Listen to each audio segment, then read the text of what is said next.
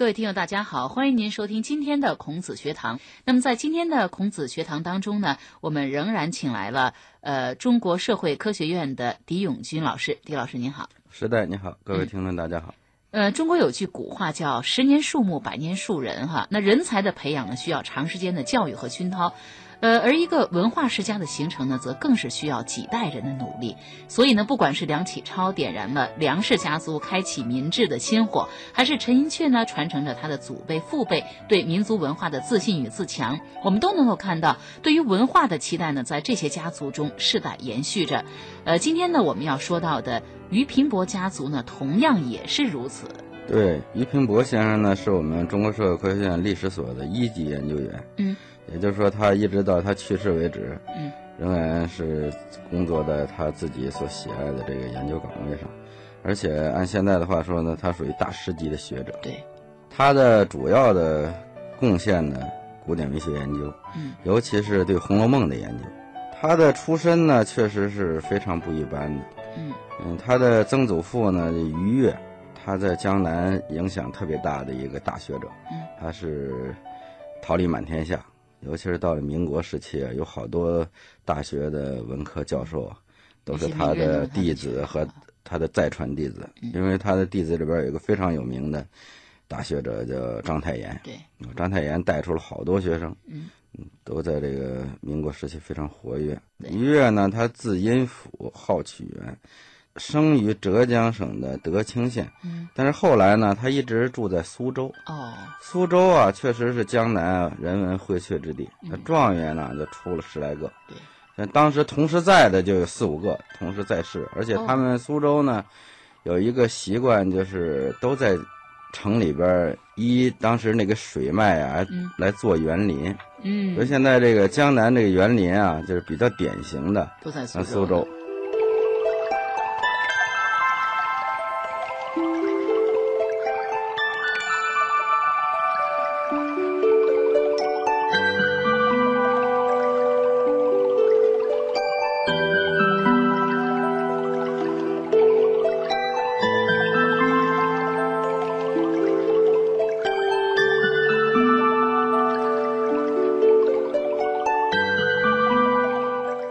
他那个大正厅吧，叫春在堂。这个春在堂呢，它是有典故的，是他自己呢非常得意的这个一首诗里边的一句话。所以就因为这一句话呢，他的这个一下就中了进士，后来点了翰林，而且受到了曾国藩这个晚清啊中兴名臣曾国藩的赏识。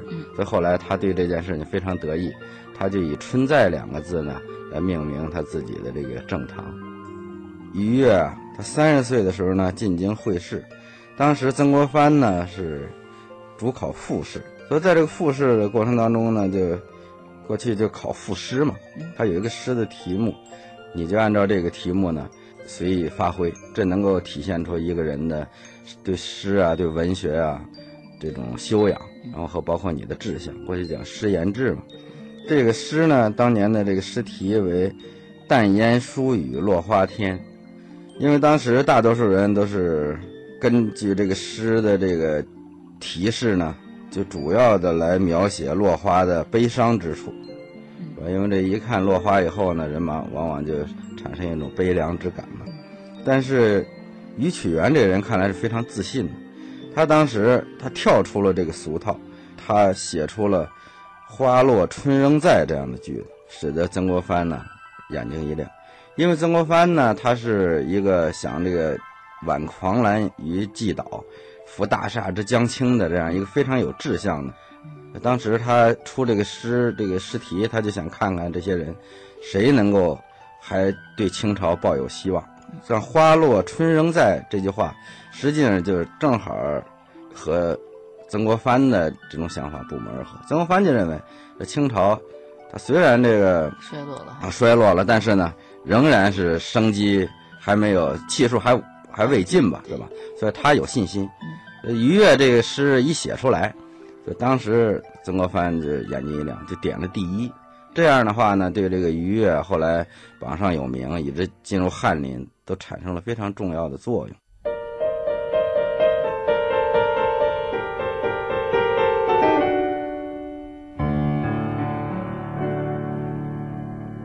一八六一年，时任河南学政的于越被御史曹泽弹劾，参奏他曾出“国家将亡必有妖”等考题，有犯上之嫌，因此被革职回乡。于越于是以读书、教育、著书为生，并终生不再入仕做官。回乡后，于越潜心讲学，身兼苏州紫阳、杭州古今两大书院的学长，号称门秀三千。他治学以经学为主，旁及诸子学、史学、训诂学，乃至戏曲、诗词、小说、书法等。可谓博大精深，海内及日本、朝鲜等国都有很多学者向他求学，并尊称他为普学大师。讲学之余，于越不屈时务，专利著述，主要作品有《春在堂全书》《小福梅闲话》《右台仙馆笔记》《茶香室杂抄》等。他还重新修编小说《三侠五义》。并改名为《七侠五义》，使这部小说得以广泛流传。于越也因此被冠以“小说家”之号。他们都是中国历史上响亮的名字，他们以家族为纽带，光大着中华的智慧与文明。孔子学堂走进中国近代文化世家。在薪火相传的学术地图中，找寻那些闪耀其间的人文光辉和文化使命。于启元呢，他就他很长寿，他活到了近九十岁，是吧？这些在漫长这个过程当中啊，他一个是研读学问，因为过去呢，咱们知道知识分子呢，他有四个角色，第一个角色呢是官员。第二呢，他是学者，学者就要著书立说，著书立说就是过去著那些经，然后呢就是写诗填词，再下来就是琴棋书画，就是雅兴。所以这个于曲元呢，他教学生，同时他也就会教后代。所以过去的好老师，一般的近水楼台，他也会把孩子好好教育教育。像于启元呢，他就是他的孙子就很优秀，就是于平伯的父亲于碧云，他那个功名更高，他是一甲，考的榜眼。第二名，实际上于平伯呢，他他的父亲身体不好，哦，就是这于启元，他首先先带他这个孙子是吧？所以他这个孙子就跟着他学，那后来考成了榜眼。这个于平伯呢，他生下来他就在曲园长大的，他就跟着他爷爷，所以他活到了十来岁的时候，他爷爷才去世，所以他的早期教育基本是他这个是他曾祖父来教育。所以在这个曲园里边，就是有这个他们经常在一起赋诗啊等等，然后有的是啊，这种气氛非常浓厚。而且这个中秋节的时候呢，这于曲园赏月，过去咱们知道这个都有这个赏月的这样的习俗，一边吃着月饼，吃着水果是吧？然后看着那一轮明月，因为秋天的月亮，喝着菊花酒，然后吟诗作。呃，于曲园就让这个于平伯先赋诗，他就想培养他这个小曾孙嘛。确实，于平伯也也早慧。五六岁的时候呢，就出口成章。哦，确实，这个于启元就感觉到这个孩子可造。嗯，如果要是赶上科举时代的话，估计俞平伯也肯定是金榜题名。嗯，但是咱们知道这科举时代结束了，所以到了民国时期呢，但这些人的文化优势还在。嗯，他不考科举了，他可以考其他大学啊。对，所以这个俞平伯走出了苏州，十五岁就考入北京大学中文系。《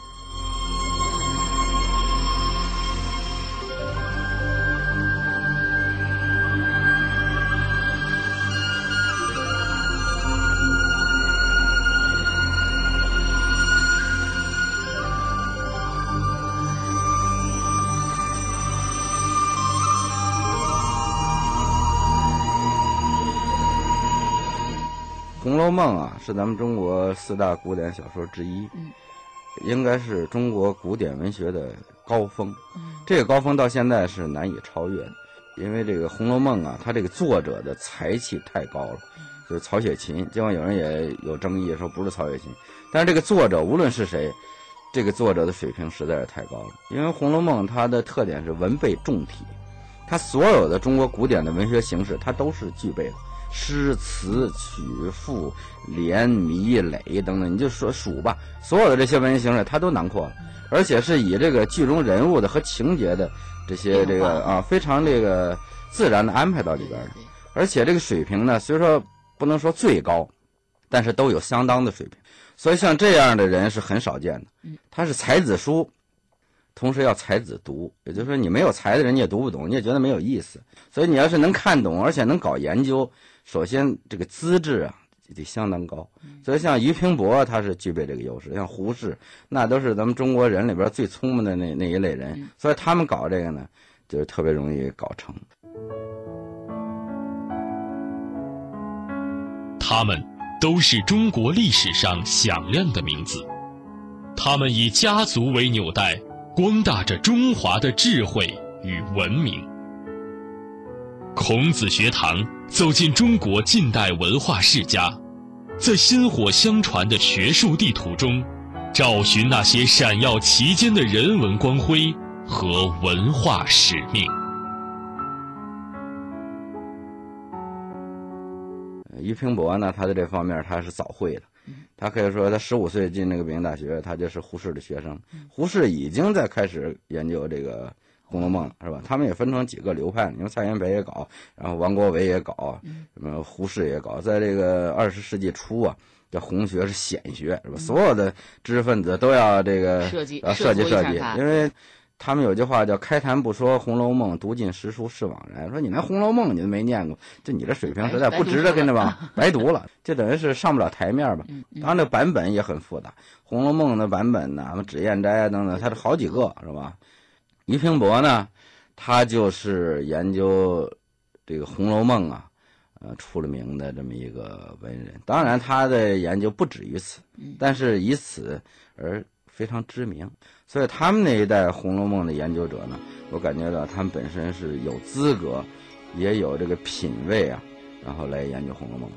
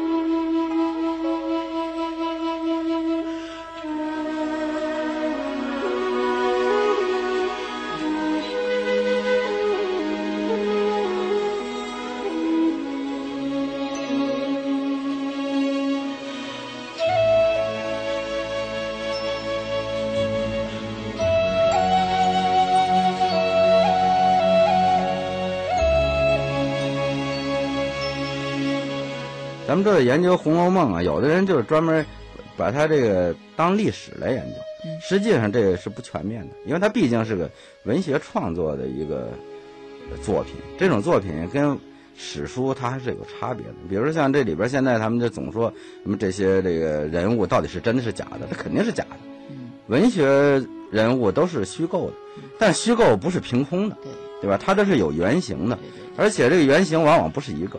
他是把几个人揉在一起的，是吧？所以现在就出现了这个说那个说，是吧？甚至他说他是自己，是吧？自己的家族，有的说的是纳兰性德的，是吧？纳兰性德明珠的长子嘛，他那个大家族，是吧？包括像大观园到底是以哪个为蓝本等等这些，实际上就是把它当成历史看了。实际上它并不是历史。俞平伯呢，他是带有相当的文学关照，他实际上是用了这个文学的理论呢，结合史学在搞，所以他。就明显的这个出手啊，就比较高了。他们都是中国历史上响亮的名字，他们以家族为纽带，光大着中华的智慧与文明。孔子学堂走进中国近代文化世家，在薪火相传的学术地图中，找寻那些闪耀其间的人文光辉。和文化使命。还有一个非常值得提的一个方面呢，就是咱们知道于启元，他由于做学问，他活了很长的时间，他活了差不多九十岁。像这个于平伯呢，他是终身教授嘛，他活得长最大的这个一个意义就是他赶上了粉碎四人帮。嗯，他活到了粉碎四人帮以后，所以这样的话，他的晚景啊，那应该说是给人以安慰。所以最后呢，他这个八十大寿的时候，中国社会科学院的名义给他开会，给他祝寿嘛。那那个时候呢，可以说他已经惯看秋月春风了，因为可以说这个学者到了他的这种履历，他的这种这个阅历的话，那真是宠辱不惊，是吧？你给你捧我，我也是我；你贬我的时候，我也没有失去对文化的自信。所以这个可以说是知识分子应该就秉承的这么叫宠辱不惊嘛。所以那一代学者呢，确实是非常伟大。他们之所以伟大，就是因为他们整个这个。他有一种文化的这种氛围，这种氛围除了家学之外，包括地域。你像这个俞平伯，他是从苏州走出来的，苏州出的文人那就多了，是吧？那可以说没没有一定的时间，你是根本就捋不过来的。他不像某一个北方的县，那出了一个举人，甚至就要宣传一番。他那光状元住十来个，是吧？一家挨一家，是吧？一个胡同里就住好几个。所以像这样的地域，它就形成了一种价值取向。这种价值取向从小这孩子生下来，他就一种指向就非常明确的，所以这个可以说，它历史是有惯性的。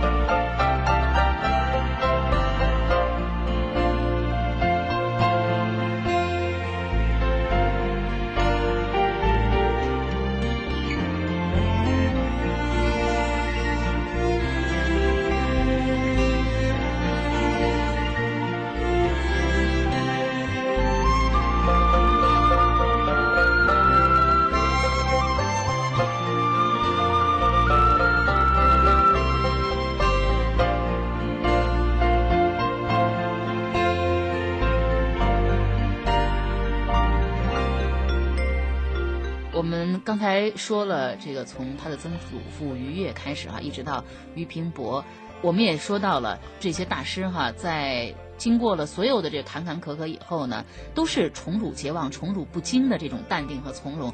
那我想，俞平伯家族能够有这些优秀文人辈出，呃，也是曾越写的那个“花落春仍在”的这种精神的一种动力吧？对，嗯，实际上这个可以说，你这个花要想开放的时间长。